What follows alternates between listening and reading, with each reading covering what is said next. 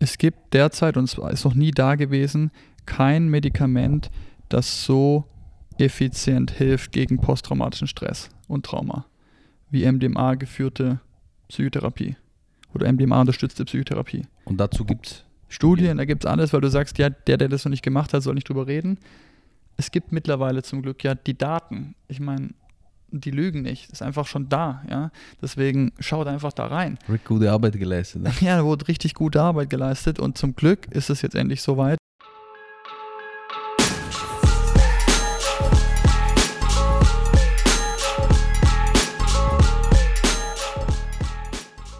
So, herzlich willkommen, Herr Faubel, zum heutigen Podcast. Ich freue mich sehr. Ich freue mich auch. Das letzte Mal war vor, glaube ich, eineinhalb Jahren. Da haben wir darüber geredet, dass du ein Retreat-Business anfängst. Das hast du jetzt angefangen. Darüber wollen wir heute reden. Im Endeffekt, wie das gelaufen ist, das erste Retreat. Und wie so ein Retreat abläuft. Da hast du viele Learnings gemacht. Ähm, auch welche Personen sind für so ein Retreat geeignet, welche nicht. Aber bevor wir anfangen, weil das ist mir ein Anliegen, das war nämlich, äh, auf meinem Podcast kam das noch nie. Was ist der Unterschied zwischen MDMA und, und äh, Psilocybin? Und wer sollte MDMA nehmen und wer sollte Psilocybin nehmen? Mhm. Ja, darüber würde ich auch gerne mit dir reden. Deswegen lass uns doch einsteigen mit dem Thema Unterschied MDMA zu Psilocybin. Ja, gerne. Wer sollte es nehmen, ist das deine Frage? Genau, also wann sollte ich vielleicht eher eine MDMA-Therapie machen? Wie läuft mhm. die ab? Und wann sollte ich eher vielleicht Psilocybin nehmen? Uh, wenn ich da so ein bisschen in die USA schaue, wo das gerade stark am Kommen ist und diese, sag mal, führend sind in dem ganzen Gebiet, dann ist der größte Unterschied schon mal von vornherein, dass du klassische MDMA-Therapie in einem Einzelsetup machst traditionell. Das heißt, du hast eine 1 zu 1 oder 1 zu 2 Beziehung oftmals, zwei Therapeuten, ein Patient, der die Reise macht oder die die Reise macht. Und von der Dauer her sind beide ungefähr ähnlich. Vier bis sechs Stunden, je nachdem, ob man mit einem Booster arbeitet, der den Trip ein bisschen verlängert. Die Dauer ist ungefähr gleich. Ist wichtig zu verstehen, weil ein LSD-Trip geht einfach einen halben Tag. Deswegen auch nicht so ein interessantes Werkzeug für so therapeutische Arbeit, weil es viel zu zeitintensiv ist und viel zu lang dauert, als jetzt ein kurzer Psilocybin oder MDMA-Trip, kurz in Anführungszeichen.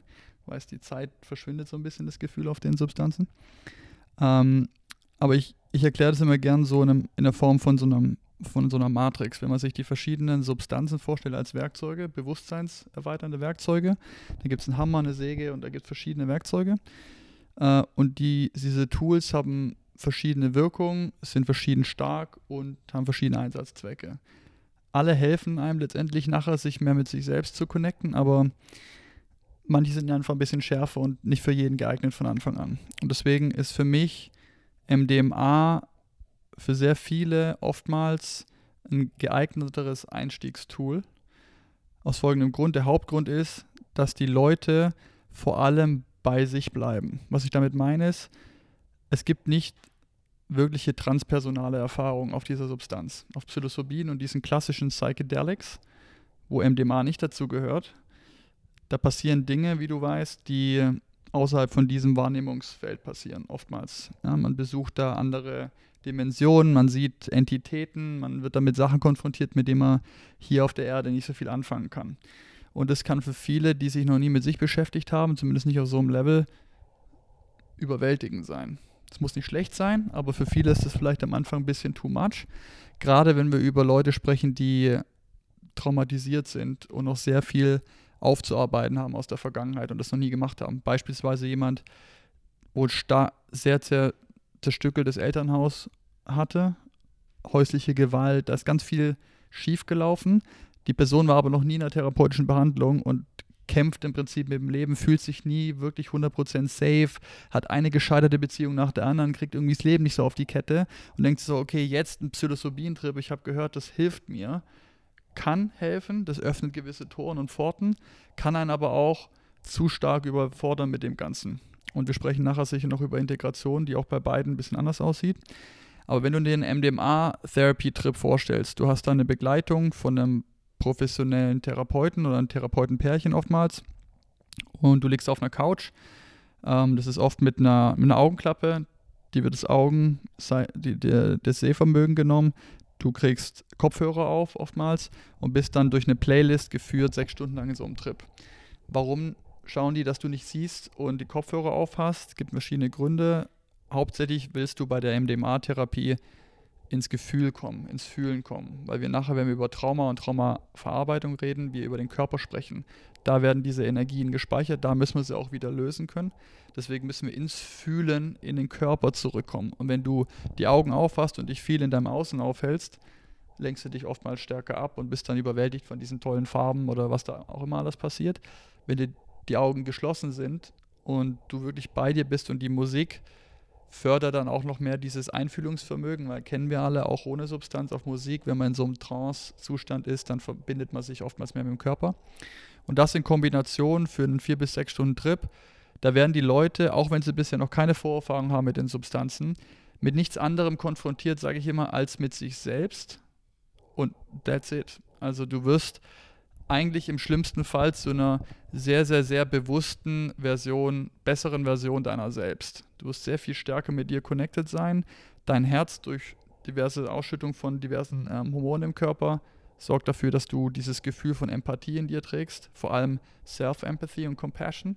Und das ist ein super starkes Element bei diesem ganzen Heilvermögen von der Substanz, dass du Compassion entwickelst für dich allen voran und dann auch für andere Leute. Aber sehr großer Hinderungsgrund auf diesem ganzen Heilungsweg für Menschen ist, diese Self-Compassion zu fühlen. Wir sprechen auch über Selbstliebe, aber Selbstliebe ist für viele oftmals so ein, so ein Riesenwort. Was ist das, Selbstliebe? Ich habe noch nie Liebe erfahren in meinem Leben. Wie soll ich mich dann selber lieben? Aber auf so einem Trip dann zum ersten Mal zu fühlen, wie es sich anfühlt, wow, ich bin voll bei mir und ich spüre gerade mich 100% in meinem Körper sicher und wohl und werde konfrontiert gegebenenfalls mit Erinnerungen aus der Vergangenheit, die, die passiert sind, die ich aber schon erlebt habe. Ich habe überlebt. Es passiert nichts noch, was du nicht schon erlebt hast. Und die Substanz hilft dir einfach durch diese Blockaden im Prinzip durchzufühlen, im Prinzip. That's it. Ja, das MDMA. Das heißt, man, ich kann ja aus eigener Erfahrung sprechen, ich connecte dann mehr mit dem Körper, als dass ich so ins Transzendente gehe. Und wie man es ja im IFS sagt, diese Protektoren mhm. oder Firefighter sind eher weg und ich habe mehr Zugang zu Anteilen von mir, die im Endeffekt durch den Verstand verdrängt wurden mhm. und kann auf einmal diese Anteile, die Erlebnisse dieser Anteile spüren mhm. und dadurch in die Heilung gehen. Kann man das so sagen? Ja, du hast gerade IFS erwähnt. In dem Modell gibt es ja einen Anteil, der nennt sich in dem Modell das Selbst. Und der Anteil, mit dem connectest du auf MDMA. Und das ist auch der Anteil, der im IFS-Modell hervorgeholt werden möchte, damit der dann alle Leute an den Tisch bringt, diese verschiedenen Persönlichkeitsanteile alle mal an den Tisch sitzt und sagt, so Moment, der Protektor, der immer dafür sorgt, wenn das verletzte Kind gerade getriggert wird von einem Erwachsenen, weil der Papa hat das Kind geschlagen, sagt, wird, dem wird erzählt, ah, wir sind nicht mehr drei Jahre alt, wir sind jetzt 35, du musst dich nicht jedes Mal fürchten, wenn irgendwie ein erwachsener Mann auf dich zukommt. Setz dich mal hin, lass das mal in Ruhe, wir suchen dir einen neuen Job, aber beschützen musst du uns nicht mehr. Das passiert alles automatisch auf dem MDMA-Trip, ohne dass die Leute eine Einführung bekommen haben in diese Therapiemethode. Äh, passiert es sehr oft, dass Leute automatisch in diesen Modus gehen. Ja? Wie du sagst, die Protektoren, die haben Feierabend, die, die sind einfach weg sorgt dafür, dass du Serotonin, Dopamin ganz viel im, im Körper im, im, zirkuliert und du automatisch dieses Angstgespür im Körper nicht mehr hast. Und das ist, ich wiederhole das immer und sage, das, das ist der krasse Unterschied zu den anderen Substanzen aus meiner Sicht, die das nicht unbedingt mitbringen. Da musst du schon sehr viel mehr Vertrauen haben in diese ganze Arbeit und auch gewillt sein, loszulassen. Du kannst auf MDMA, auf einer MDMA geführten therapeutischen Begleitung nicht keine schlechte Zeit haben.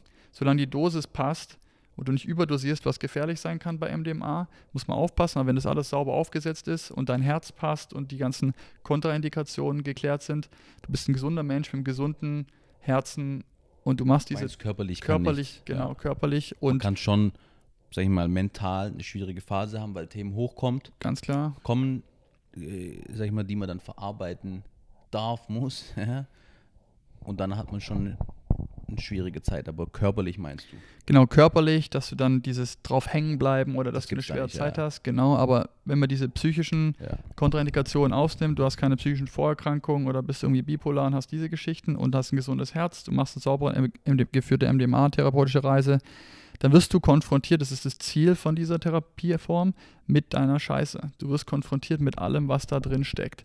Das ist der Wunsch von dieser Arbeit. Das Ziel. Also, ich habe ja schon unzählige solche ähm, MDMA geführt und nicht geführt mit mir selber und schon geführt auch, ähm, ich sag mal, Sessions gemacht. Und der Punkt bei Selbstliebe ist so, dass Leute, die sich damit noch nicht beschäftigen, die sind rein im Kopf, wenn sie über Selbstliebe nachdenken. Und oft kommt dieser Negativ-Self-Talk, ja, wenn man ähm, negativ über die Welt denkt oder negativ ähm, über sich, kommt aus diesen unterbewussten Programmen, Traumata, sag ich mal, Verletzungen, die nicht geheilt sind. Und viele sehe ich dann, die versuchen über positiv Self-Talk sozusagen an der Oberfläche was zu ändern, ähm, was aber da schwierig funktioniert. Es ist, man, in meiner Welt muss ich da an die Wurzel gehen. Und wenn ich dieses Thema behoben habe, dann ist automatisch der Self-Talk weg. Das ist meine Beobachtung, dass sehr stark dieses, ich gehe an die Wurzel und ich kann da sehr schnell hin. Und ich habe schon gesehen, bei mir und bei vielen anderen, dass einfach diese Substanz auf ein Level kommt. Man kann dort, oder ich bin auf so ein Level gekommen, da kommst du, und ich mache ja auch Coaching, ja, also mit einem Coach, mit, einem- mit einem Therapeuten, nenn es wie du willst, kommst du nicht so einfach hin. Mhm. Ja. Und deswegen will ich ja den Podcast auch mit dir machen. Du hast da sehr viel Erfahrung. Ähm, du hast schon viele Transformationen gesehen von Menschen in dem Bereich. dass einfach die Power, die diese Substanz hat, ist so gewaltig. Und ist ja nicht umsonst, dass sie jetzt so langsam kommt, ähm, sag ich mal, in die, in die ähm, Welt der Psychotherapie, der Therapie. Genau. Und äh, das, was ich dir auch noch sagen wollte, ja, an der Stelle, wo wir darüber geredet haben, jeder, der die Substanz noch nicht genommen hat, ähm, sei es der gebildetste Arzt oder der erfahrenste Therapeut, whatever, der soll bitte nicht darüber reden. Mhm. Nicht im Positiv und nicht im Negativ. Das ist, ich rede über Themen, wo ich keine Ahnung habe, sage ich auch, ich habe dazu keine Meinung, weil ich äh, keine Ahnung habe. Mhm. Ja? Und die Therapeuten, die damit gearbeitet haben, ja, das ist klar, die, was die, die sagen alle das Gleiche, ja. Und deswegen, äh, das ist für mich so ein Punkt, jeder soll diese Erfahrung selber für sich machen.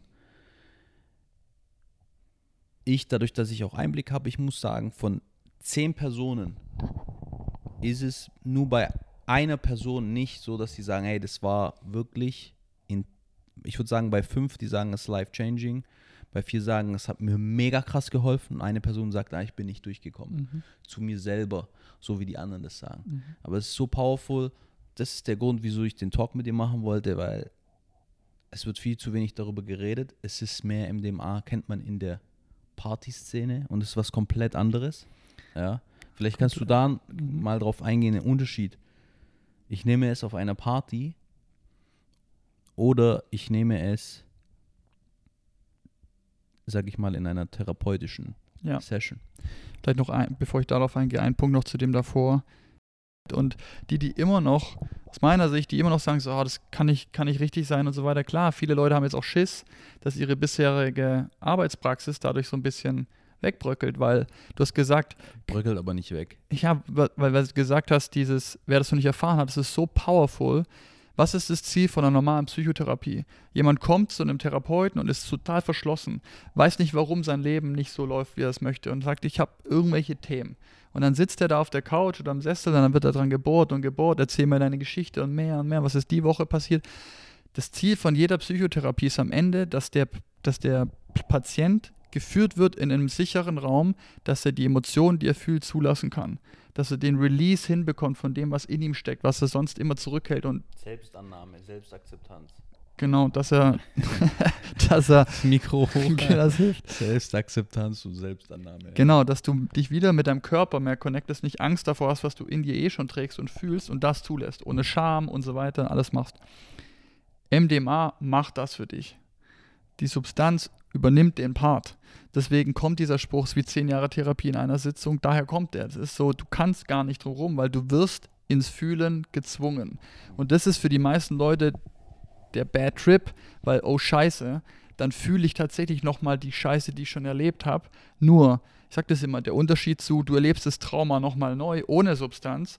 Und das, das ist wie, du bist so eingepackt in so eine Wattekugel, dir kann nichts passieren. Dir schlägt einer eine rein, aber da passiert nichts. Du krie- kriegst so einen leichten Stoß, aber es tut nicht mal weh. Das, du bist einfach eingehüllt in so eine, so eine sichere Hülle und die trägt dich da komplett durch. Und dadurch kannst du alles nochmal so erfahren, wie es eigentlich damals war, aber richtig spüren in jeder Zelle von deinem Körper und dann geht's raus. Ja, Wobei das Bad Trip auch eher auf Psilocybin, äh, also im Kontext zu Psilocybin passend ist bei MD. Genau. Eher Oder weniger, ja. bei klassischen Psychedelika, genau, wo auch Psilocybin dazu gehört. Genau, deswegen sagte ich vorhin, wenn das sauber aufgesetzt ist, kannst du da keinen diesen klassischen Bad Trip haben, wo du in Hm. dich transpersonal in irgendwelchen Sachen verrennst, diesen transzendenten Elementen, wo du dann sagst, du Scheiße, wie Oder komm, Verstandauflösung. genau, ich habe kein Ego mehr, wie komme ich hier wieder zurück? Nee. MDMA sorgt dafür, dass du in eine gesunde Version von dir selbst kommst. Das heißt, es ist nicht dein Ego selbst, aber dein, dein Higher Self-Anteil in dir, wie nennen, wie du ihn möchtest. Durch das, die Öffnung vom Herzen und diese Self- Self-Love, die wird so stark in dir, dass du plötzlich alles andere ist Nebensache. Nur das wollte ich nur dazu noch hinzufügen, weil es ist einfach faktenbasiert so, es gibt kein besseres Medikament oder keine Medizin, keine therapeutische Intervention, die so effizient hilft wie das. Genau, wieso ich meinte, dass dieser Job nicht obsolet wird. Im Endeffekt ist ja die Integrationsphase super wichtig, da kommen wir nachher drauf. Vielleicht die Frage, die ich davor hatte, Thema Party und Ja. Therapy Session. Ja, jeder, der glaubt, und ich war selber, ich meine, wenn du mal Ecstasy ist MDMA im Party-Kontext oftmals bekannt unter Ecstasy in der Raver-Kultur. Wobei da gemischt noch mit anderen Substanzen, wo dann mehr Adrenalin etc. ausgestoßen wird und die Kombination anders ist. Genau, das heißt, Und die Qualität. in der Theorie sollte das MDMA und Ecstasy sein, was du, wenn du irgendwo auf einer Party unterwegs bist, auf einem Festival, jemand kauft sich von irgendwem Ecstasy, höchstwahrscheinlich hast du kein MDMA oder sehr wenig MDMA. Da ist irgendwas anderes mit drin, aber oftmals nicht MDMA. Deswegen da schon mal die Unterscheidung.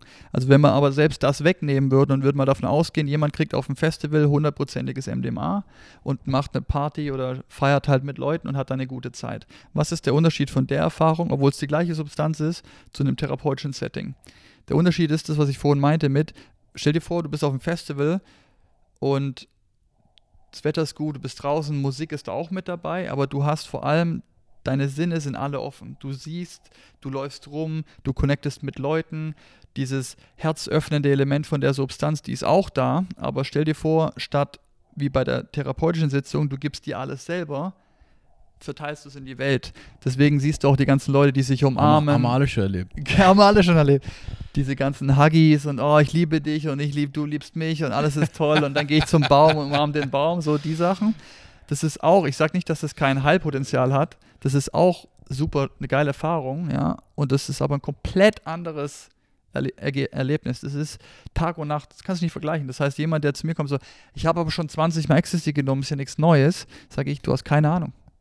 Es ist ein komplett anderer Approach und wenn du dich noch nie so mit dir innen beschäftigt hast wie auf diesem, in dem Setup, ist es ein komple- als ob es eine andere Substanz wäre. Das ist ein anderer Trip.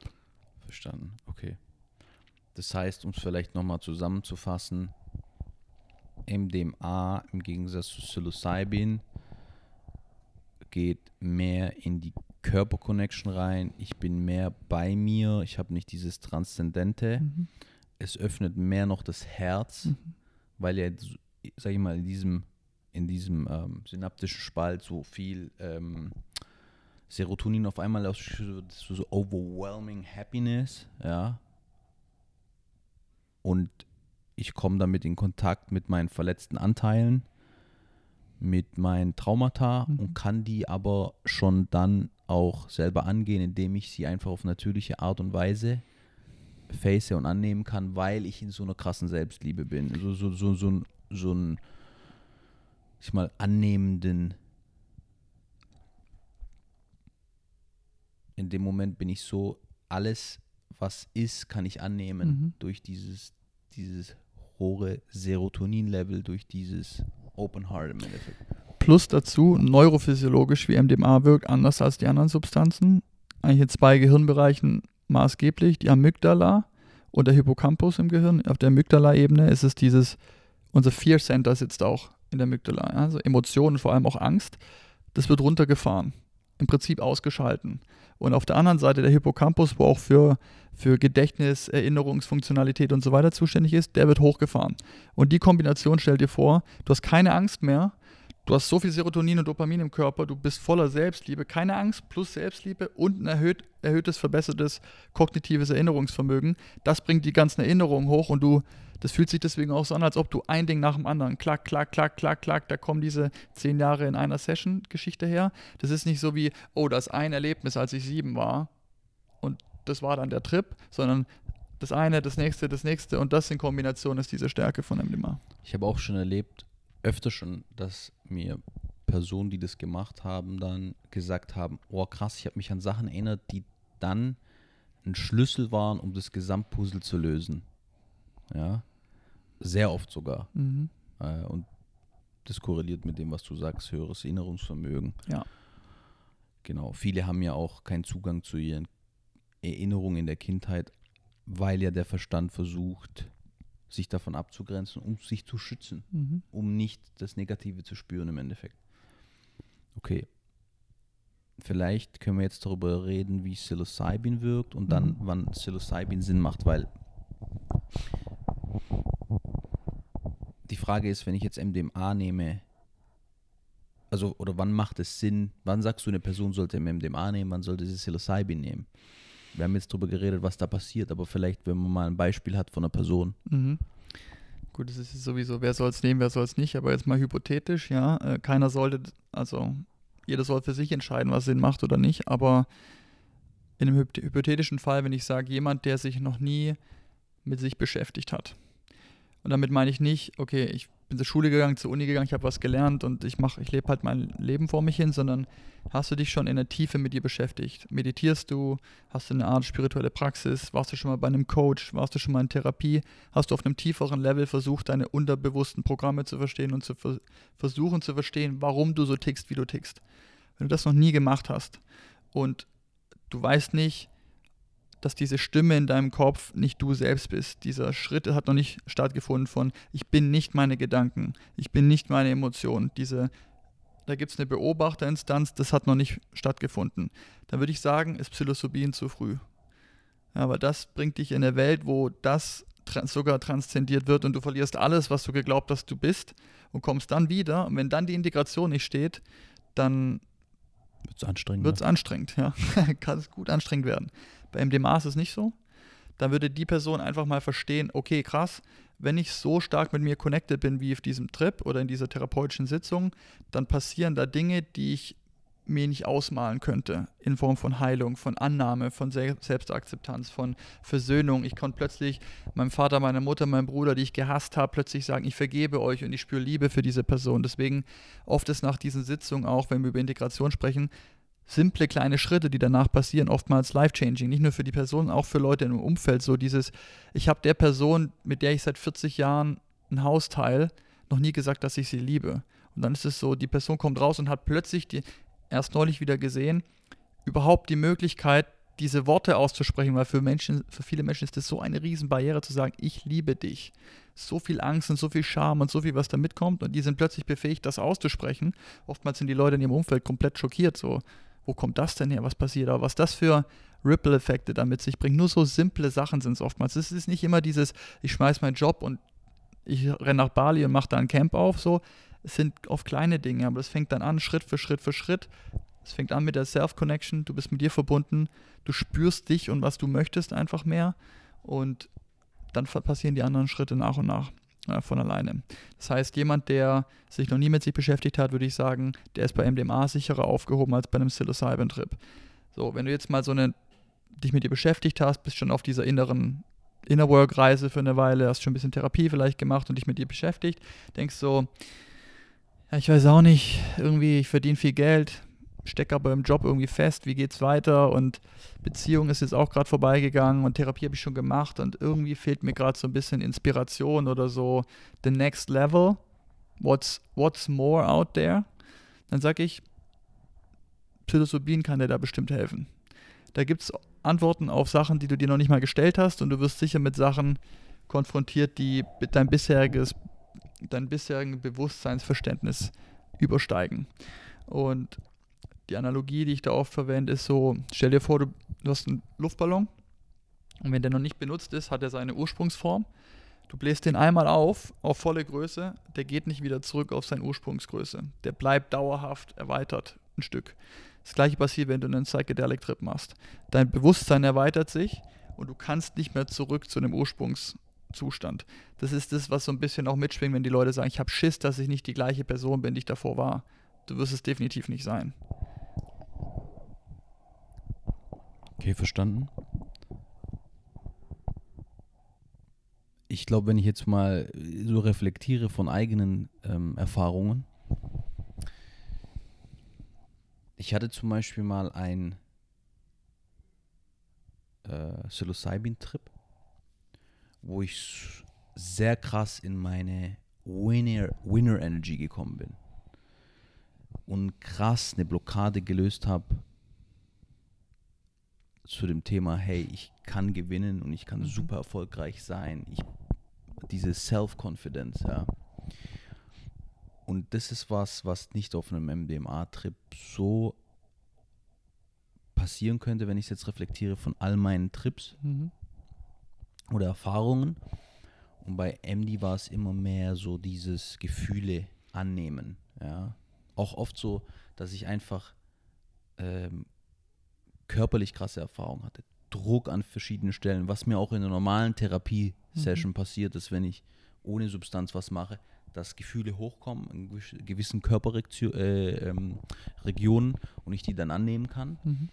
Und bei Psilocybin ist es, wie gesagt, jetzt im Beispiel von diesem, diesem einen Trip war es dieses, ich hab, bin in so eine Energy rein, da war ich da auf dem Feld von, von so einem Gorilla, ja, ähm, und habe diese Power gespürt mhm. in mir und dieses Bewusstsein, ich kann alles schaffen und ich bin groß und ich bin stark und äh, krasses Selbstbewusstsein. Und da war noch eine Stimme davor, die mir, die, die mehr gezweifelt hat als nach, nach diesem Trip. Mhm. Es war eine High Dose ähm, und das ist für mich persönlich ist es nachhaltig. Mhm. Ja.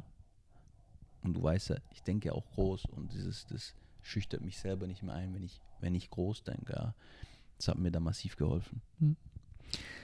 Das ist alles super subjektiv natürlich auch. Äh, Rick Doblin, der Founder von Maps, das habe ich jetzt neulich erst gehört in einem Interview, hatte gemeint, seine mystischste Erfahrung hatte er auf MDMA in der Natur. Da dachte ich so, ah, krass. So ein bisschen biased, das ist sein Baby, der muss das wahrscheinlich auch sagen. Ja, aber ähm, Glaube ich, ja. Mhm. Ähm, musst jetzt nicht Ayahuasca nehmen, um dann zu sagen, boah, krass, ich habe jetzt zum ersten Mal verstanden, was nach dem Leben passiert oder Afterlife-Experiences gehabt oder so. Das geht auch mit anderen Substanzen. Ähm, deswegen ist es sehr subjektiv, aber das was, und das ist, glaube ich, die Brücke auch zu den Retreats, warum macht es auch Sinn, mit Psilocybin in Gruppen zu arbeiten? Ähm, wenn ich ein Wort rausnehmen müsste, was Psilocybin mitbringt, was MDMA stärker ist als bei MDMA, ist es Verbundenheit zu anderen, äh, zur Natur, zu was außerhalb von dir. Du hast diese ja, dieses Einssein. Einssein, Oneness, ähm, aber Interconnectedness ist die englische Bezeichnung, also so Verbundenheit, das Element für Verbundenheit. Und wenn du dir vorstellst, du machst einen Retreat, bei uns auf den Retreats sag mal jetzt mal, elf Leute, die sind dann alle in einem Kreis äh, gelegen, auf ihren Matten ist alles vorbereitet und so, und dann geht es in die Zeremonie rein. Jeder kriegt dann seine Dosis. Oftmals tendieren wir auch den Leuten eher so zu einer höheren Dosis, ähm, die Möglichkeit zumindest zu geben, diese Erfahrung auf einer höheren Dosis zu machen. Das ist natürlich anders, als wenn du einen leichten Einstieg suchst, ähm, mit, der, mit dem Potenzial, eine mystische Erfahrung zu machen. Ähm, und die Leute, die dann, das fängt an, der Trip beginnt langsam, ja, du steigerst dich da langsam rein und wenn es dann zum Peak geht, ähm, passieren die wildesten Dinge. Und damit meine ich, du hast gerade gesagt, du warst in der Gorilla-Energie. Beim letzten Retreat hat sich jemand mit einer Wolf-Energie verbunden und ist zu einem Wolf geworden. Das hört sich komisch an für Leute, die das noch. Ja, ja, denkst du, oh Gott, will ich niemals machen, aber so die Energie, so eine animalische Energie, das ist auch ein krasser Typ, starker, maskuliner Mann. Und das war für ihn die Erfahrung von, er war dann auch ein, ein Rudelführer in dieser Erfahrung von einem Wolfrudel und bezogen auf sein Leben. Und wenn wir nachher über Integration sprechen, was bringt dir jetzt so ein Psilocybin-Trip? Du wirst zu einem Wolf und spürst, du willst irgendwie Sachen zerfetzen und du hast so eine bestialische Energie in dir, so, ja, und jetzt gehst du zurück in deinen 0815-Job. Was machst du jetzt mit dem? Ich war jetzt ein Wolf am Wochenende. Ja, so, ja. Aber er war dann so, krass, das hat mir gezeigt, was für ein Alpha-Tier ich bin und wie viel Leadership in mir steckt, die ich noch gar nicht auslebe. Und das ist einer von denen vom letzten Retreat, der jetzt auch seinen Job aufgibt, voll schon auf dem Selbstfindungspfad ist, aber jetzt was Neues startet und jetzt 100 Mal größer denkt als davor. Das hat alle Dimensionen gesprengt von dem, was er davor geglaubt hat, was er erreichen kann. Das ist plötzlich weg bei ihm so. Ja, so krass. Ich kann das alles schaffen. Wer schreibt das vor? Niemand. Mein eigener Verstand sagt mir das. Und dann ist er jetzt ins Außen gegangen und setzt es jetzt um durch, in, durch saubere Integration. Aber dann kannst du so eine Erfahrung haben und der lag neben ihm, lag jemand anders und du denkst dir so, oh Gott, was ist, wenn der daneben jetzt Panik bekommt, wenn da plötzlich ein Wolf die Geräusche auch von so einem Tier macht und das war dann halt total intensiv in dem Moment. Und dann gibt es danach immer nach dem Retreat auch diese Gesprächsrunden, wo die Leute erzählen, wie das für sie war, weil du sitzt auch als Facilitator und Guide dabei. Du kannst dir überlegen, was du möchtest, aber du weißt nie, was passiert in diesem Körper. Du Grimassen und, und Geschichten kannst du ablesen, aber nicht, was innen drin passiert. Die Mensch kann sechs Stunden da liegen und nur getanzt haben, die wildesten Sachen, du siehst es nicht. Das sagt gar nichts. Und danach in diesen Gesprächsrunden kommen dann die, die geilsten Sachen nochmal raus. Und ein zentrales Element ist immer, du lagst gegenüber von mir im anderen Raum, aber als du angefangen hast zu weinen, habe ich deinen Schmerz gespürt und konnte dir durch meine Liebe meine Liebe schicken. Und die Verbundenheit, die ich gespürt habe zu dir, die hat mein Herz so geöffnet und es hat mich an meine verstorbene Mutter erinnert. Und dann kam meine Mutter zu mir und dann hat meine verstorbene Mutter, da musste ich weinen, die Person, die dann geweint hat, hat den neben sich berührt, weil der durch das Weinen dann berührt wurde und dann durfte er selber weinen, weil der schon seit 20 Jahren es nicht hinkriegt zu weinen und da passieren die wildesten verbundenen äh, Geschichten und deswegen ist es immer ein kollektives Heilerlebnis. Da geht jeder einzeln rein für sich und für seine eigene Journey, aber wir framen das auch immer am Anfang so, dass es ganz klar ist, wir sind da ein Team. Ja, dieser sichere Raum, der da gehalten wird, ist für jeden Einzelnen wichtig, aber auch für die Gruppe und das Kollektiv. Und deswegen gibt es da auch Vereinbarungen davor, dass man sagt, jeder bleibt hier in dem Raum, ja, weil wir das gemeinsam machen, bis der Letzte hier raus ist. Und dieser Team Spirit auch von diesem Kollektiven hat so ein starkes, ist so ein starkes Element bei dieser Arbeit mit dem Werkzeug, was du jetzt bei einer einzeltherapeutischen Sitzung bei MDMA nicht hast. Da geht es mehr so, es geht nur um mich, Emotionen fühlen, Traumata und ich werde gehalten von jemandem, der dabei ist aber in der Gruppe so eine mystische Erfahrung gegebenenfalls zu machen, äh, ist ganz anderes. Verstanden. Okay. Vielleicht mal, um das Ganze einfach, dass Personen sich das vorstellen können, wie so ein Retreat abläuft, ja, äh, von A bis Z, dass man das einfach mal m, sich vorstellen kann. Also ich interessiere mich jetzt für das Thema Psychedelic Retreats, komme auf die Homepage von ähm, Essentia bei uns. Essentia, Psychedelic, Essentia.com. Ne, psychedelische-retreats.com. Psych psychedelische-retreats.com. Ähm, fülle ein Formular aus mhm. mit wie vielen Fragen? Also es gibt erstmal einen Onboarding-Prozess, so ein bisschen so ein, so, ein, so ein Screening, so ein psychologisches Screening, das wir da vorgeschoben haben. Das heißt, du beantwortest erstmal in einem Online-Formular die wichtigsten Fragen, damit wir grundsätzlich ausschließen können, falls du nicht geeignet wärst für die Arbeit mit Psilocybin. Das ist so. Wer ist nicht geeignet? Jemand, der zum Beispiel Antidepressiva verwendet gerade oder andere Medikation, die kontraindikativ ist für die Arbeit mit Psilocybin. Da werden so Sachen abgefragt wie, gibt es bei dir oder in einer direkten Familie ähm, bekannte ähm, psychische Krankheitsbilder? Schizophrenie, Bipolarität, das wird aufgelistet und dann die Leute eben ehrlich diese Fragen beantworten. Wenn das alles passt, dann gibt es erstmal einen Check, dann heißt es, okay, bist grundsätzlich geeignet dafür ähm, da fragen wir auch schon so grob Sachen ab, wie was wäre deine Intention, warum möchtest du so eine Retreat überhaupt besuchen, um da Leute schon ein bisschen auszusortieren, die sagen, ich will einfach einen, so, ich will einfach einen Trip und eine gute Zeit haben, weil mein Leben war bisher scheiße, das ist vielleicht schwieriger und die Leute halt in dem Prozess schon so grob zu selektieren, die es wirklich ernst meinen mit der Arbeit. Im zweiten Schritt gibt es dann ein psychologisches Screening mit unserer Therapeutin, die mit Teil vom Team ist, mit der Caroline. Die führt dann das Erstgespräch mit den, mit den Interessenten und da wird dann nochmal eine ganz detaillierte Anam psychologische Anamnese durchgeführt. Die ist auch, die hat Erfahrung mit Psilocybin. Auch mit MDMA, die hat die ganzen Therapieformen schon Und durch. selber hat sie eine. Psychotherapeutische Ausbildung, sie ist Psychotherapeutin Okay. und begleitet auch so Menschen normal auf dem psychotherapeutischen ähm, Weg, aber eben auch bei uns in Form, in Verbindung mit Substanzarbeit. Und ist so, so ein Tandem mit mir auch, ja, in den Einzelarbeiten mit ihr, aber auch in den Gruppen. Und bei den Retreats ist sie zukünftig auch mit dabei. Das heißt, sie als erste Bezugsperson holt die Leute schon mal ab, macht ein psychologisches Screening und die Anamnese. Das gilt sowohl für den Teilnehmer oder die Teilnehmerin als auch für uns als Sicherheitsaspekt. Ja? Also wir wollen halt sicher gehen, du bist grundsätzlich, da kann nichts passieren. Ja? Haken dran. Danach gibt es ein Gespräch mit mir. Ähm, da wird nochmal so ein bisschen das Framing gefunden, so warum möchtest du da dran teilnehmen. Ähm, da ist so eine grobe Hausnummer, die Unterscheidung zwischen Menschen, die von was wegrennen wollen und glauben, durch den Trip Lösungen zu finden von ihrem Problem, von dem sie eigentlich Angst haben und wegrennen. Oder auf der anderen Seite Menschen, die denen bewusst ist, so ich habe Themen und ich möchte mich diesen Themen stellen.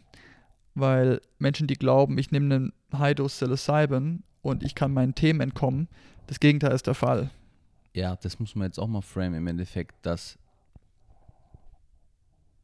es ist kein Wunderheilmittel, sondern die Integrationsphase ist das Wichtige und es ist viel Arbeit. Wer nicht an sich arbeiten will, sollte keine der beiden Therapieformen angehen. Ja?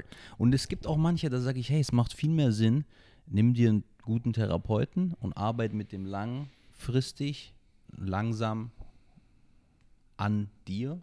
Vielleicht ist es die bessere Pace für dich, um, sage ich mal, auch ein Leben zu haben, also ein, ein, ein lebenswertes Leben im Endeffekt, weil ich habe schon bei vielen gesehen, die halt diese, diese, sag ich mal, schnellen Wege Mhm. gehen, dann ist es halt so, okay, dann beschäftigst du dich nur noch damit. Mhm. Ja, und für manche ist vielleicht die Variante zu sagen, hey, ich arbeite in Ruhe mit einem Therapeuten, macht vielleicht mehr Sinn. Ja. Das ist, geht auch ein bisschen einher in die Frage, die du hattest, für wen ist es geeignet? Theoretisch für sehr viele, praktisch wahrscheinlich für nicht so, so viele wie theoretisch, ja, weil, wie du sagst, das ist Ja. ein Point of No Return so ein bisschen, ja, du, du wirst dann anders über dich denken.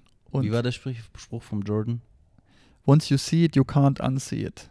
Das ist dieses, ba der Ballon, der aufgeht, der geht nicht mehr auf die gleiche Größe zurück, du siehst Dinge, die, die kannst du nicht mehr vergessen. Das ist so, du, Du hast kannst, du kannst weniger dich selbst belügen. Das ist richtig.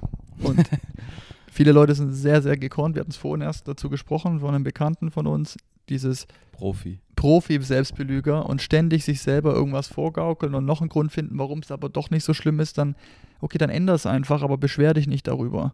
Und Leute, die, und deswegen, für, für wen ist das auch geeignet, oft sind es auch Menschen, die wirklich schon alles andere probiert haben. Auch in einem Slow-Pace-Verfahren. Ich bin schon seit 14 Jahren in Therapie, aber ich fühle mich immer noch scheiße. Was soll ich denn noch machen? Mhm. Sage ich, da haben wir was. Ja, Okay. so. okay, aber das heißt, um es nochmal vielleicht diese erste Phase zusammenzufassen, ich fülle Fragen aus, ein Formular, Mhm. dann rede ich mit der Caro in einem Pre-Screening Mhm. und danach nochmal mit dir. Genau. Der Talk mit ihr geht wie lange? Halbe Stunde, Stunde? Ja, genau. Okay, mit dir auch? Ja, bei mir ist es eher so eine halbe Stunde nochmal. Finaler Check-up, passt das alles? Für welches Retreat möchtest du gern dabei Okay, und wenn sein? dann jemand, wenn ihr sagt, hey, der passt, der kann aufs Retreat, Mhm. dann wie lange geht das Retreat? Drei Tage. Drei Ja, Tage? die, die wir dieses Jahr machen, sind drei Tage. Das ist alles die gleiche Intention. Es ist ein Healing Retreat. Wir wollen die Leute da zusammenbringen für innere Arbeit. Ähm, wir machen eine Psilocybin-Reise am zweiten Tag. Der erste Tag ist unterteilt in verschiedene ähm, Aspekte. Da machen wir auch schon Breathwork mit Leuten. Das ist auch eine Methode, um dich stärker mit deinem Unterbewusstsein zu beschäftigen. Das ist ein sehr intensiver erster Schritt. Der kommt auch recht zeitnah, nachdem die Leute eingecheckt haben. Die Leute kommen da an, finden sich erstmal zurecht, kriegen ihre Zimmer, lernen sich so ein bisschen kennen. Dann machen wir ein Opening, ja, ein Circle, warum sind wir alle hier, stellen uns vor, etc. Dann gibt es eine kleine ähm, Meditationsrunde und ein bisschen Körperarbeit und Bewegung. Und dann geht es auch schon direkt in so einen ersten größeren Atemworkshop, so ein Breathwork-Session, die geht drei Stunden. Und mit Drei Stunden. also in Summe mit Vorbereitung, Erklärung und Das dann ist intens. der intensive Part geht eine Stunde aktiv atmen. Wow. Ja, und für Leute, die, die am Anfang da sitzen im Kreis, das hatten wir beim letzten Retreat auch, die sagen so, boah, Das ist Ich hab- anstrengend. ich habe so eine Pump, ich habe Schiss vor dem Trip nächsten Morgen, der morgen stattfindet, ich habe so eine Panik. Da kommt die Breathwork-Sitzung und die denken so, ja gut, jetzt atme ich halt ein bisschen, was soll da schon passieren? Oftmals mit so einem, was ist das für eine Scheiße? So, Echt? also, die sagen das nicht, aber du, du siehst es denen an, so ein bisschen dieses, okay, ich mache jetzt halt mit, aber was soll hier schon passieren, wenn ich ein bisschen atme? Und da, das, ist das Gleiche, das ist jetzt das Gleiche Ja, die- passiert. die, die, Session, ja, die Session ist ziemlich intens und danach, da kamen schon die krassesten Sachen. Wir haben auch einen bei uns auf, dem, auf, der, auf der Homepage, Oh. der hat da offizielles Testimonial noch zu abgegeben, hat jahrelang geglaubt, er hat Asthma. Hat vom Arzt irgendwann mal gesagt bekommen, ja, sie haben Asthma. Und hat seitdem geglaubt, er hat Asthma. Und bei der Breathwork-Session hat er so intensiv mit sich connected und geatmet, der hatte gesagt, da gab es einen, einen Pop bei ihm in der Brust, ist was aufgegangen und in dem Moment wusste er so, das ist Bullshit. Ich hatte noch nie Asthma und seitdem hatte ich keine Atembeschwerden mehr. Das war nur beim Atmen der Fall. Und dann hat er so, er war auch einer, der die am meisten Angst hatten, weil er noch nie mit Substanzen gearbeitet hat. Das war so wirklich, fuck, was passiert hier? Ich habe keine Ahnung. Und das Breathwork hat ihn schon mal connected mit was anderem außerhalb von sich selber, wo ihn dann so, wow, ich glaube, ich verstehe, was da jetzt besser, was da kommen wird. Ich habe ähm, einen bei mir im EO-Forum, also im, im, nicht in dem ich jetzt bin, einen, wo ich mal davor war. Mit dem habe ich auch über Psychedelics geredet damals und der hat immer gesagt, ich mache es mit Breathwork. Und total legitim, ja. Mhm. Mehr kontrollierbar. Ähm, auch eine Variante. Voll, deswegen bauen wir es auch ein, die ist immer Teil davon, am ersten Tag, um die Leute ranzuführen. Und es ist schon, wir nehmen da oft auch schon die Intention, die auch am zweiten Tag verwendet wird, um die schon mal so ein bisschen vorzutesten. Kann auch eine andere sein, aber oftmals nutzen schon die Leute da ihre Intention für den Trip und kriegen schon erstmal so ein Gespür für, oh, was, was passiert da? Die wildesten Sachen, die da schon passieren können. Ähm, und dann schließen wir den Abend, da gibt es noch so ein bisschen Gruppengeschichten und Sauna und, und sowas, Meditation und Yoga, das haben wir auch an jedem der Tage dabei. Und dann kommt der zweite Tag, ähm, frühes Aufstehen, dann machen wir so einen Silent Mode. Sorry, dass ich unterbreche, aber man kann sagen, erster Tag ist Ankommen, in der Gruppe bonden Mhm. und gleichzeitig schon mit sich connecten, vielleicht auch Nervensystem ein bisschen runterfahren, eingrooven auf die Session am zweiten Tag. Ja, und wir machen noch so, so Sachen wie, es gibt noch 1 zu 1 Coachings, die passieren am ersten Tag, dass du nochmal jeweils mit deinem Guide oder Facilitator ins Gespräch nochmal gehst, deine Intention schärfst, deine Ängste und Sorgen nochmal besprichst, ähm, dass du wirklich das Gefühl nachher hast von, ich bin hier sicher und aufgehoben. Und das war auch das Feedback von allen Teilnehmern. Beim letzten Retreat war so, okay, auch die Ängste und Sorgen, die ich noch am Anfang hatte, die waren nach dem ersten Tag weg. So ganz, ganz wichtiges Element, bevor du in die Psil- Psilocybin-Reise gehst, dass du sagen kannst, so, klar, Restnervosität hat jeder. Du und ich haben die auch, wenn wir eine High-Dose-Psilocybin nehmen. Die ist immer da. Aber dass es keine panische Angst ist, von wegen, ich, ich kann das nicht, ich kann das nicht. Die, Die Rest, ist bei mir sowas von da. ja, die ist, die ist gut, dass die da ist. Ja, wenn du die nicht hättest, würde ich sagen, irgendwas stimmt nicht. Dann wirst du schon, ich sage immer, wenn Leute keine Nervosität hätten, dann wüssten die schon, wie der Trip ausgeht. Dann hast du schon eine Erwartungshaltung, ist komplett falsch.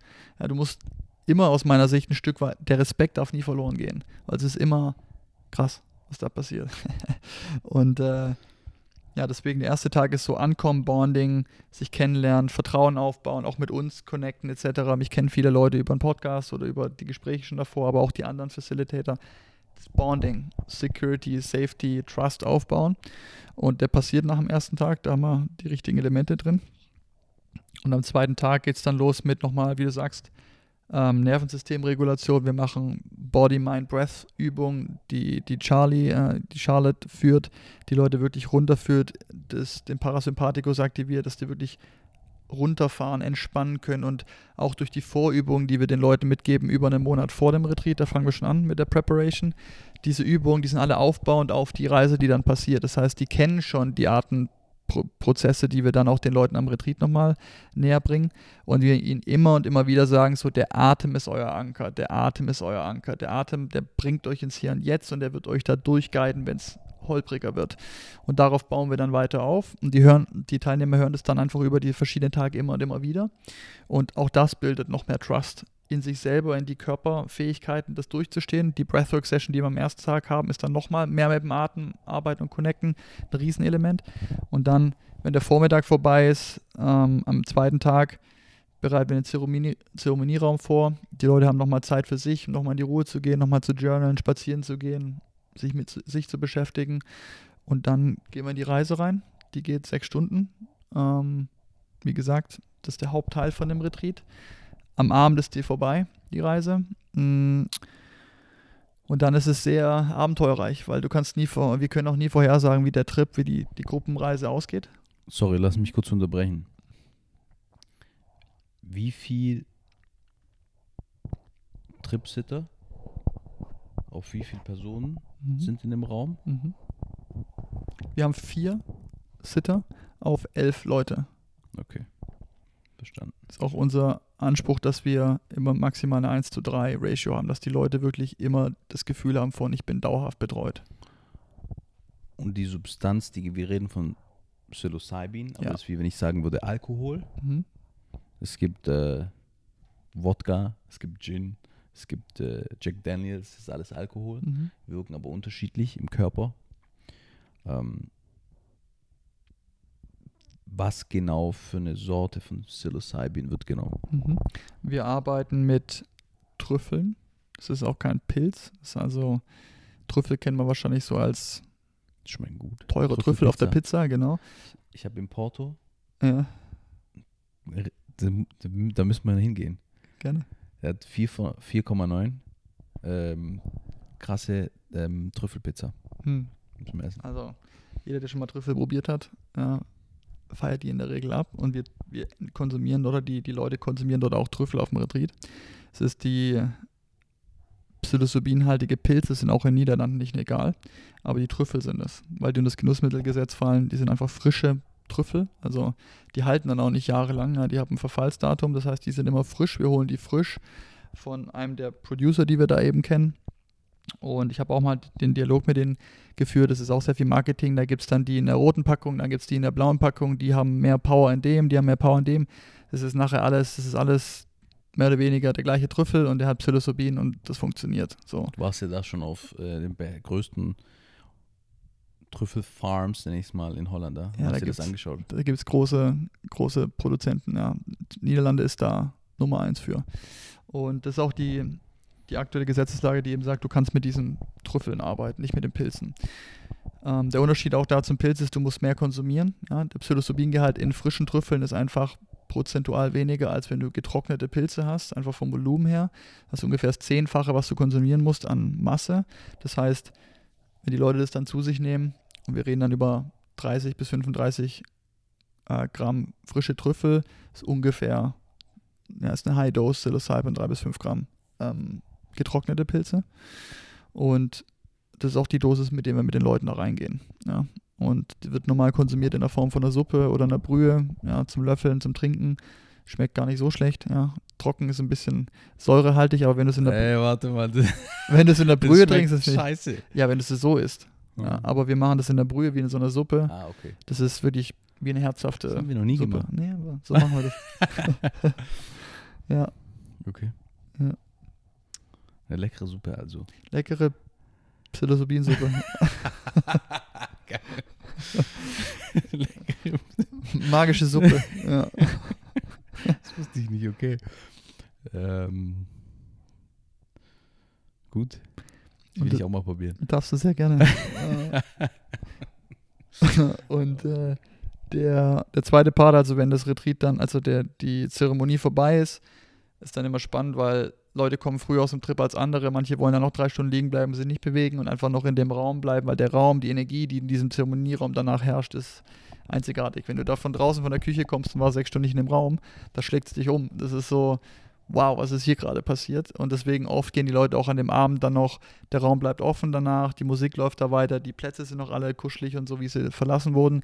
Die Leute gehen auch oft nochmal dann da rein in dem, dem Nachwirken von der Substanz. Nicht nach sechs Stunden ist es raus, du bist dann immer noch aktiviert, nicht mehr so stark. Gehen oft auch nochmal rein, legen sich hin und fühlen nochmal nach und so. Das ist eine super schöne Energie, die dann da herrscht. Und ja, wir closen dann irgendwann offi den offiziellen Teil, so nach sechs Stunden. Sage ich dann so, okay, jetzt darf jeder sozusagen seines eigenen Waldes, äh, wie sagt man das, seines eigenen so und so walten. Ja, darfst du einfach raus und darfst du dich auch draußen bewegen und um dich kümmern. Ähm, dann gibt es Essen und so weiter und ein anderes Bonding als am ersten Tag. Danach sind die Leute so close, weil du halt gemeinsam mit deinem Nebensitzer oder mit den Leuten in der Gruppe halt so, so einen Trip gemacht hast. Das Gemeinsamer Trip verbindet natürlich. Ja. Der ist, ist, also für Teambuilding kann ich mir nichts vor, Besseres vorstellen als das. Und ja, dann haben wir das Open End wieder. Geile Geschichten, da fängt schon ein bisschen. Company machen. ja, gerne. Ja, für Startups, glaube ich, super genial. Es ähm, gibt ein paar, ich kenne, die machen das, aber klar, die sind, ähm, kommt drauf an, was für eine Company du hast. Ja, eher Startups, denke ich, passt da eher rein, als jetzt klassischer Corporate. Auch weil viele Leute, die sich noch nicht mit der Arbeit wohlfühlen, wahrscheinlich den Job nicht mehr weitermachen wollen danach. Äh, können wir nachher zu reden, aber sehr oft der Outcome ist so, ich fühle mich stuck und ein Job ist ein Teil davon, ich muss da was ändern. Aber um das Retreat-Format abzuschließen, am, ja. am nächsten, dann ist irgendwann mal Schlafenszeit, Leute gehen schlafen und am dritten Tag, am letzten Tag ist dann nochmal morgens Yoga, Meditation und dann ist eigentlich der größte und Frühstück und so weiter und dann ist der, der größte Teilaspekt ist eigentlich Zusammenkommen nochmal in der gesamten Runde und dann der Integration Sharing Circle. Und der ist eigentlich mein Favorite Part vom Retreat. Klar, der, der Trip und die, das, die Zeremonie an sich, die ist immer auch für uns natürlich der, der der aufregendste Teil, weil du weißt nie, was passiert. Aber dann am nächsten Tag, wenn das ein, die Nacht vorbei ist und die Leute haben das alles so ein bisschen schon verarbeitet, es ein bisschen sack, äh, sacken lassen, dann von allen zu hören, wie es war. Wir sagen auch den Leuten, redet nicht so viel darüber jetzt am ersten Tag, behaltet es erstmal für euch und bei euch, das ist euer Ding. Und dann wird jeder eingeladen, am letzten Tag dann vor dem Team mit der Gruppe zu teilen, was eben die Person teilen möchte. Und da geht's ab. Mal ein Beispiel. Also wenn wir über Traumata sprechen, dass dann oftmals Scham ist oftmals ganz ganz großer Bestandteil von ich kann mich ich traue mich nicht der Welt so zu präsentieren, wie ich bin mit all dem, was mir passiert ist, wie eklig das war oder wie wie schambehaftet das Ganze war und dieses ich hin, mich es hindert mich daran mich voll zu akzeptieren, weil es Teil von meiner Vergangenheit ist, ein Teil von meinem Schatten. Das wurde vielleicht im Trip zum ersten Mal gesehen und anerkannt und Personen vergeben etc. und krasse emotionale Durchbrüche erreicht. Und dann am letzten Tag den Mut zu haben, in einer Gruppe, mit denen du da zweieinhalb Tage durchgeritten so bist, schön, durch dieses Tal, da ist so ein Bonding danach da, das ist krass. Die Leute kennen sich davor nicht, die wollen danach nicht dieses Retreat verlassen. Die sagen so, fuck, ich will dich wiedersehen und da entstehen richtig lange Freundschaften bei. Ja, das ist krass. Und dass dann diese Person es vielleicht schafft, zum ersten Mal sich von einer, auch noch von einer Gruppe, von einer großen Gruppe, nicht beim Therapeuten in der Einzelsitzung, von einer großen Gruppe zu öffnen und seinen Schmerz zu teilen. Und ein Riesenteil von diesem Heil, von dieser Heilerfahrung ist, jetzt vorhin gesagt, es ist ein kollektives Heilerlebnis, aber ein sehr, sehr, sehr wichtiger Aspekt ist, dass du in einem sicher gehaltenen Raum dich trauen kannst, das zu scheren und das angenommen wird von der anderen Seite und du nicht noch mehr oben drauf lädst, als eh schon ist. Ganz oft ist es nämlich so, und das habe ich vorhin nicht erwähnt, aber der Unterschied zwischen, man macht eine MDMA-geführte Self-Therapy-Session, man macht das alleine, versus da ist jemand dabei als Therapeut und ist, das nennen wir auch Empathic Witness. Das ist jemand, der dem Ganzen beiwohnt und dir dann auch sagt, das ist okay, so wie du dich fühlst und dir auch dieses Gefühl gibt, you're okay, it's okay that you cry. Den Raum hält auch. Den Raum hält und dir auch diese, diese Empathie widerspiegelt und dir im Prinzip eine Berechtigung gibt dafür, dass du dich so fühlst, wie du dich fühlst, von außen. Viele Leute, die Trauma erfahren haben, die haben genau das nicht. Die kennen es nicht, mit sicheren Menschen umgeben zu sein, weil es immer irgendwie Pain gab dabei. Und dann in einem Raum zu sein, wo alle Menschen nur dein Bestes wollen und du teilst deinen Schmerz mit, diesem, mit dieser Gruppe und alle schauen dich an und du fühlst nur Empathie, die zurückkommt. Und alle umarmen dich danach und sagen, hey, we love you und so weiter. Was da passiert, das ist krass. Ja, also dieses mit anderen Menschen, das ist, äh, da würde ich jetzt aus eigener Erfahrung bestätigen.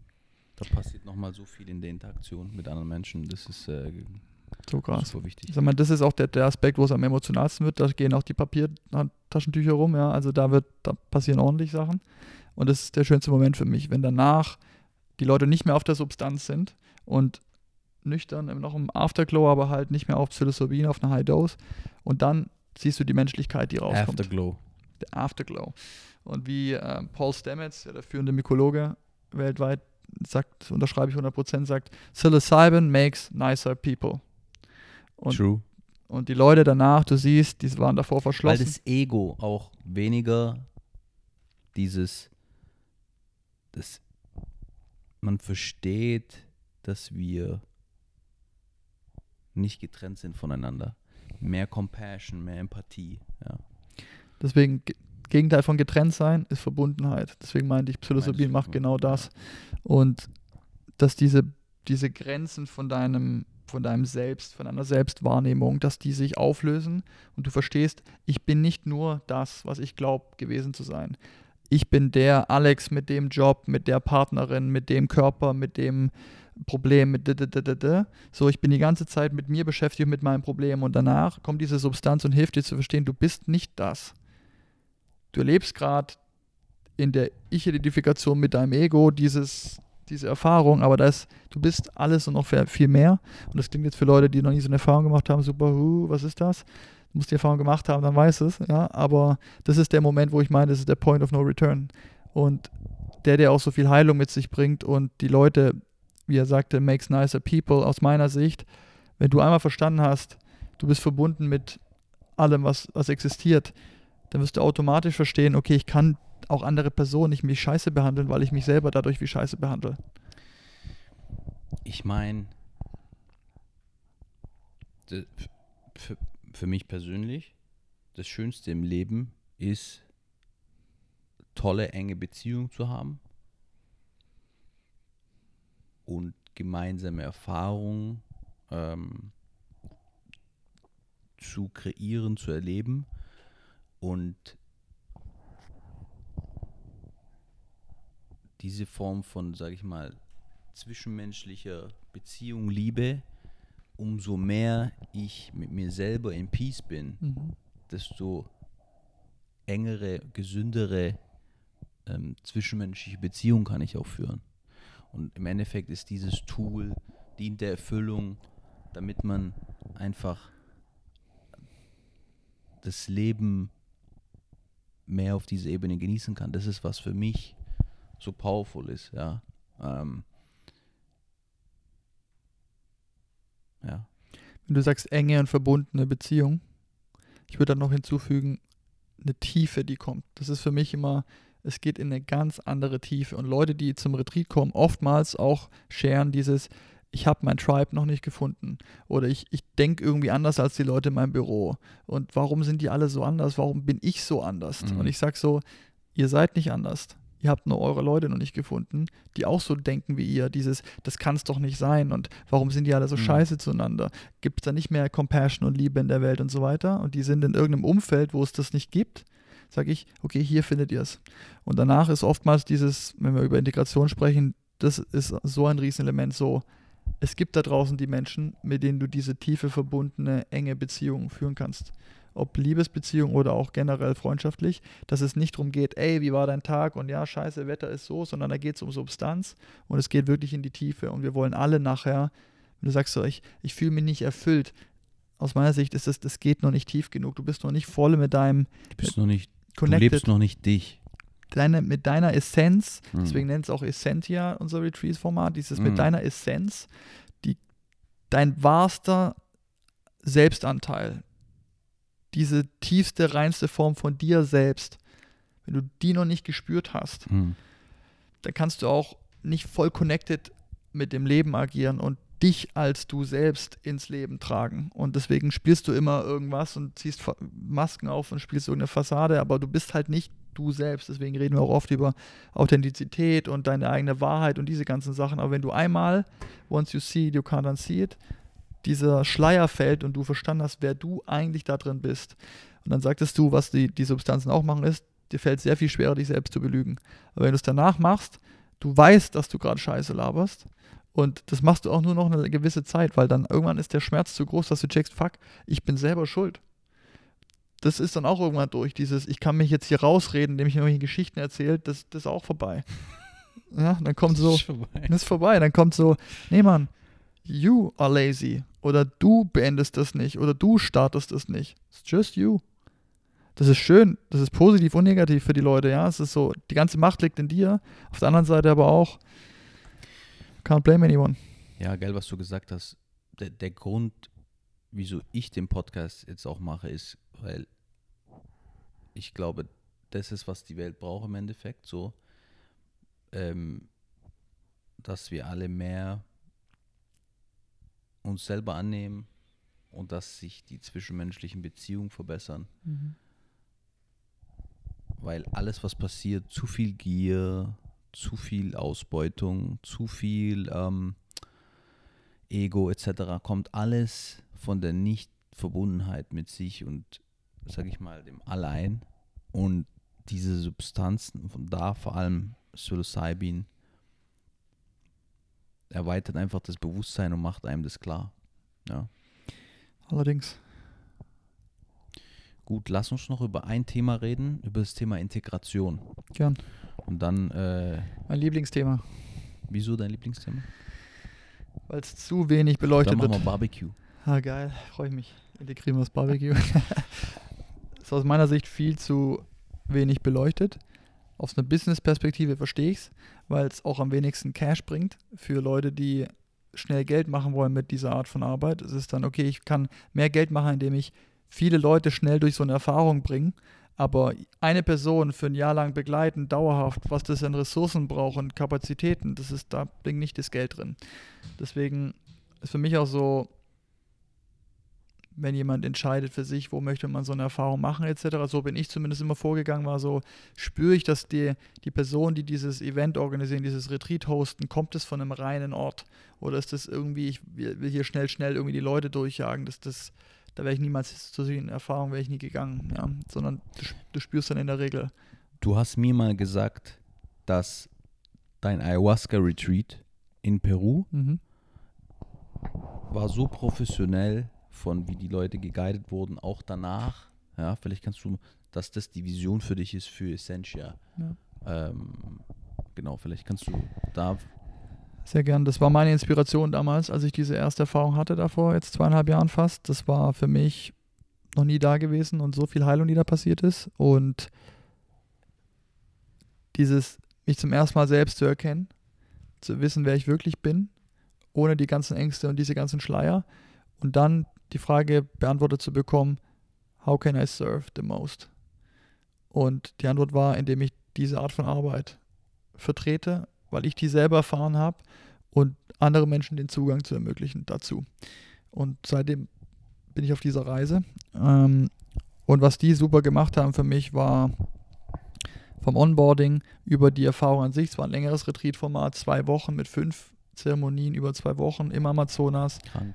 ja, im Dschungel, ganz anderes Setup. Dazu haben wir übrigens einen Podcast aufgenommen, Ja, aber der ist zwei Jahre alt spannend. und heutzutage würdest du nochmal ganz andere Dinge sagen. Das ist spannend, das hast du mir letzt gesagt, weil deine Wahrnehmung damals und deine Learnings heutzutage Ja. sind komplett anders. Ne? Ich muss mir den mal wieder anhören, ganz, weil, ähm, ja, komplett anders. Also, was ich die letzten zwei Jahre über die Erfahrungen, die ich dort gemacht habe, aus verschiedenen Perspektiven lernen konnte, ist verrückt. Mhm. In drei Jahren sage ich wieder was komplett anderes, ja. Deswegen ist das ein ständiger evolving Process und für mich war dort diese professionelle Beglei Begleitung von sowohl beim Onboarding als auch dann die zwei Wochen dort vor Ort und das Angebot danach mit Profis weiterzuarbeiten für die Integration. Das war nicht Teil vom Paket, aber es war so, ey, wenn ihr nachher noch Integrationsarbeit wollt, hier gibt es die Leute ähm, für ein Additional Charge. Ähm, und das war zumindest für mich das Gefühl, okay, ich bin nicht, ich werde nicht allein gelassen, da es was, wenn ich da weitermachen möchte.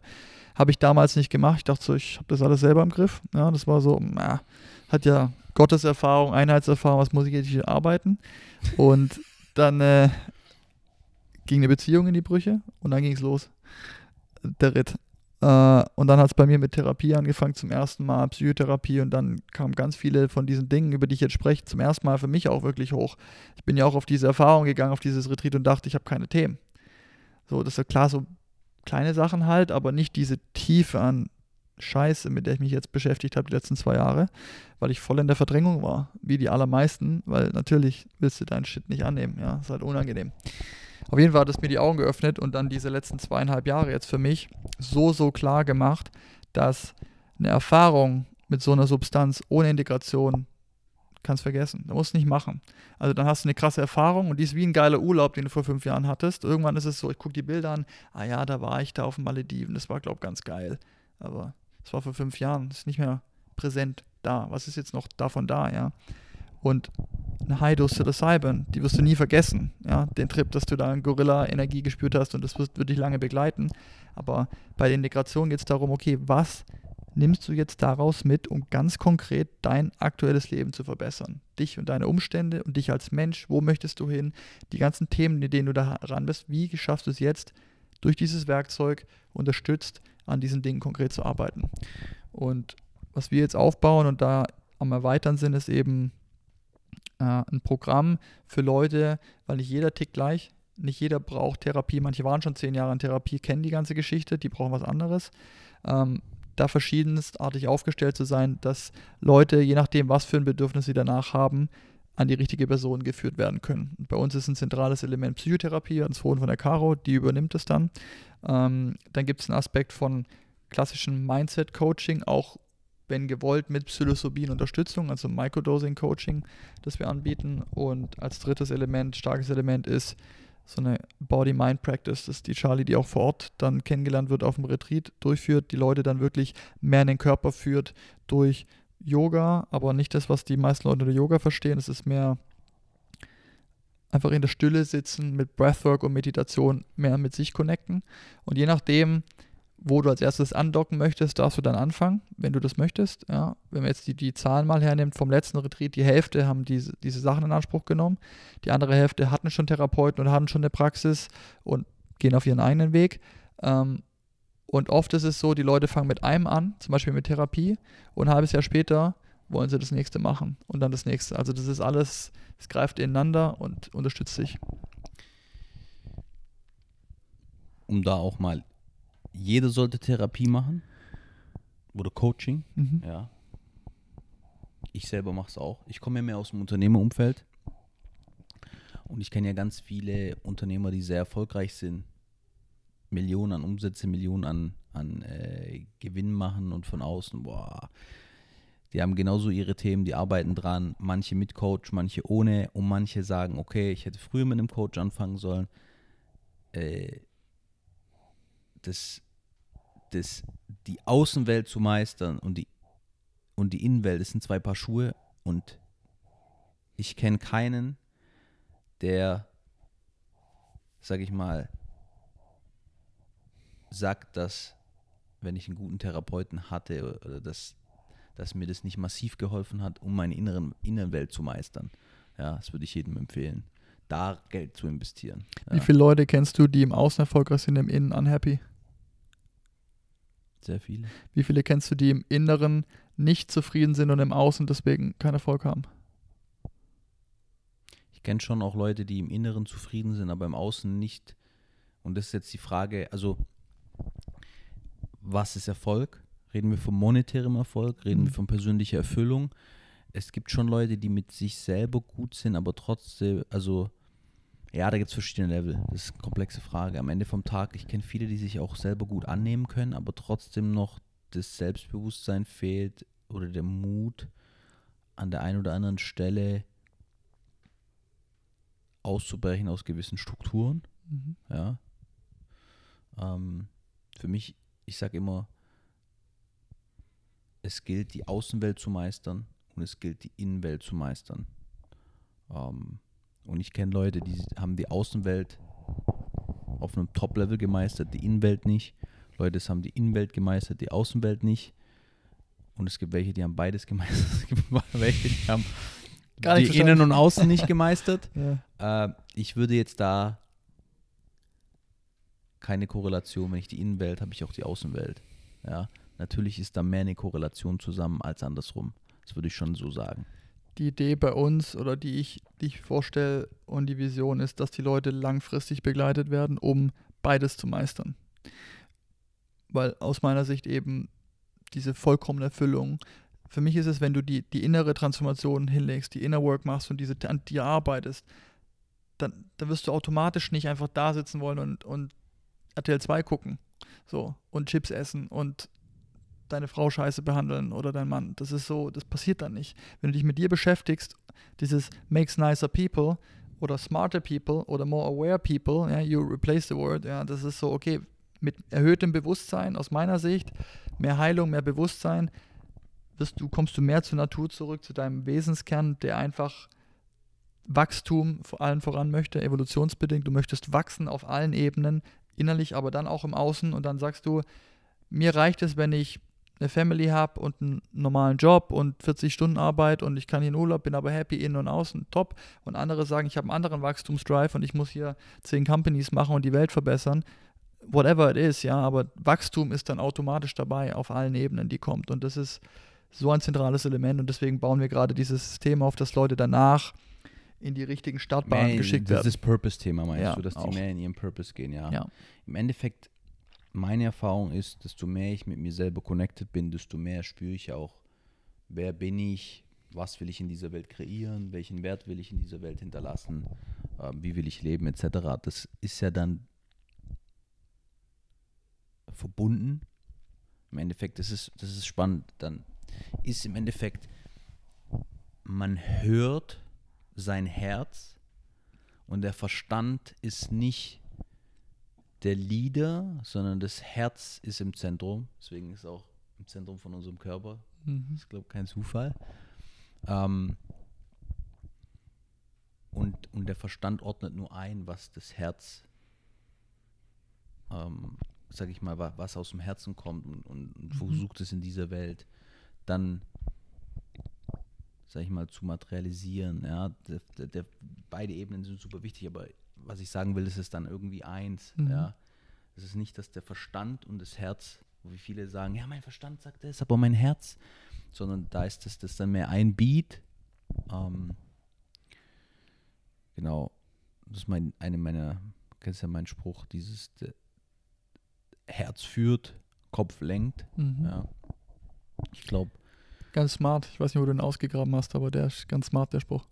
vielen Dank, Herr Waubel. ähm, ja. Und dann ist meine Wahrnehmung, meine Erfahrung, dass es organisch passiert, dass die Leute dann mehr da rein wachsen, ja, Ist aus auch, einer Ruhe raus. ist auch meine Beobachtung und ich arbeite jetzt seit zwei Jahren grob mit Leuten, auch Einzelsetups oder auch in diesen Gruppensachen. Und da sticht mir gerade eine Person speziell raus, die jetzt auch schon wiederkehrend in diesen Formaten war, in Einzelreisen, auch Retreat irgendwann und in Therapie und in diesen ganzen Programmen. Und das ist ausgewechselt, die Person. Und also auf allen Leveln. Da war schon im Außen ganz viel Erfolg da, aber innerlich war noch nicht mal bekannt, dass da ziemlich viel Unruhe ist. War nur so, ah, ich weiß nicht. Ich glaube, da geht noch mehr. Aber auf so eine Frage wie, wann warst, hast du das letzte Mal Liebe gespürt? Und die Person ist Ende 40 und dann kommt ganz lange gar nichts und dann so, ich glaube mit 17. Warum? Ja, da hatte ich einen Hund. Und ich denke, denk, wenn ich solche Sachen höre, dann denke ich mir so, boah, krass. Boah, ja, die Menschen haben halt, die wissen ja noch nicht mal, wenn du es nicht erfahren hast, so, was fehlt mir überhaupt, weil ich es ja noch nie hatte. Don't know don't Ja, know. und dann, dann kommt so eine Erfahrung da ins Leben rein und plötzlich so, fuck, was gibt's da noch alles? Und dann fängt es an, wie du sagst, organisch oftmals dieses auf den eigenen Weg und dieses Mind and Body, ja, auch für da oben, für den Verstand, gibt es Techniken, unzählige Therapieformen und Hacks und so weiter. Das kann man auch alles beherrschen. Auch Techniken, ja, Inner Engineering, du kriegst es da oben auch irgendwie hin. Aber dann gibt es halt, du hältst dich da auch an gewisse Regeln und über Wiederholung und Repetition und du wirst dann besser und besser und besser und irgendwann kommst du mehr ins Gleichgewicht und lebst dann mehr aus der Mitte raus, wie du gesagt hast und bist deswegen zufriedener und deswegen auch besser zu anderen, weil du nicht mehr so viel projizierst und deinen ganzen Scheiß nicht auf andere ablädst und so weiter. Das ist alles ein, ein, Multiple-Effekt. Das ist so ein, so ein Domino-Effekt. Du verbesserst eine Person, das ist so schön, wenn ich das sehe, auch in der Einzelsetzung oder auch in Gruppen. Ich sage das den Leuten immer, ihr macht das für euch, aber dann auch für die Frau, für den Partner, für die Kinder, für eure Eltern, für den Nachbarn, für Es alles. färbt automatisch ab. Das ist ähm, Leadership by Action. Die Leute sehen das dann und das ist nicht, dass man redet, sondern man tut. Sie sehen, Veränderung passiert und dann das strahlt ab. 100 Prozent. 100 Prozent. Und weil du es vorhin sagtest, so der letzte Punkt vom Talk heute, Integration. Aus meiner Sicht, und ich wiederhole es immer und immer wieder, und es ist auch der Anspruch von mir, von dem Team, von mir und was wir aufbauen wollen, ist, dass die Leute wirklich, die kommen da zum Retreat, weil sie diese Erfahrung wollen. Und ihr sagt, das Retreat ist der Anfang davon. Da hört es nicht auf, ihr fangt damit an. Das ist wichtig, weil die Substanz oftmals einfach was aufschlägt und aufmacht, wo man nicht hinkommt. Das ist wichtig. Und wenn es aufgemacht ist, dann heißt, fuck, wie geht es jetzt weiter? Und da mit diesen Fragezeichen Antworten zu geben.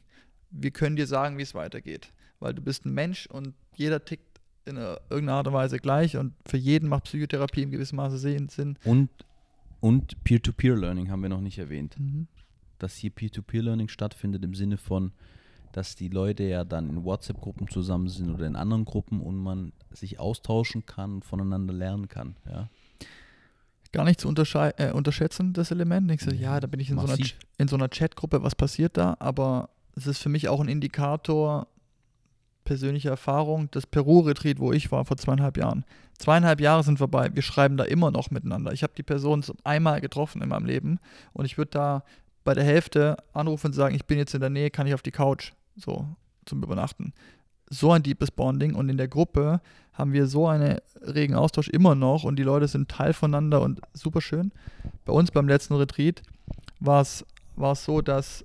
Mh, hm, was ist los?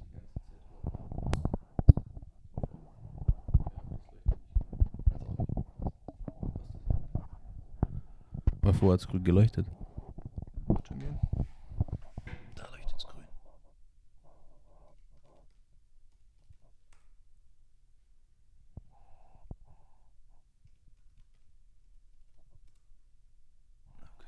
Kein Problem. Ähm, und bei uns nach dem letzten Retreat war es so, die Gruppe ist jetzt seit Dezember, jetzt sind wir fast im Mai, also auch schon knapp ein halbes Jahr her, wöchentlicher Austausch. Und für mich ist das eine sehr gute Indikation, wie das Retreat und die Erfahrung für die Gruppe war, wenn danach noch die Gruppe weiterlebt. Und da passieren schöne Sachen. Ich, wir sind ja Teil von der Gruppe und sehen dann, was da für Chatverläufe passieren, die Sprachnachrichten, die da verschickt werden. So, ich bin gerade in dem Prozess, ich habe gerade mit meinen Eltern das Gespräch gehabt, ich bin jetzt gerade dabei, meinen Job zu kündigen, boah, ich habe richtig Schiss und dann kommen fünf Nachrichten zurück, ey, du kannst es. Und dieser Austausch, wie ich es vorhin hatte, von, von Leuten, bei dem man das Gefühl hat, sicher aufgehoben zu sein, die einen verstehen. Und zwar auf so, einer, auf so einer Ebene, auf so einer Tiefe, wie vielleicht nicht mal die eigene Familie oder nahe Freunde, weil die mit einem noch nie so eine Erfahrung geteilt haben, ist super, super zentral und wichtig. Stark. Geiler Podcast. Jetzt schauen wir mal, wie lang wir da im Game sind.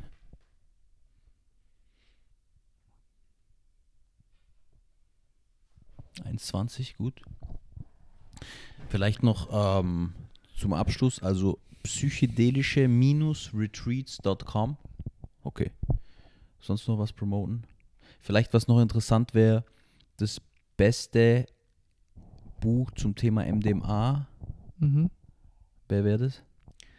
Ähm, da gibt es ein, ähm, ich weiß nicht gucken, wie die auf Deutsch heißen, aber es gibt die, ähm, ich muss gerade nachdenken, ich stehe gerade auf dem Schlauch. Ähm, kann ich nachreichen, kann ich dir sagen. Warte. Gib ich dir mal das Handy, dann kannst du gut schauen. Hm, da gibt es zwei. Vielleicht auch, ja, und dann eins für Psychedelics, wenn man sich da ein bisschen einlesen will.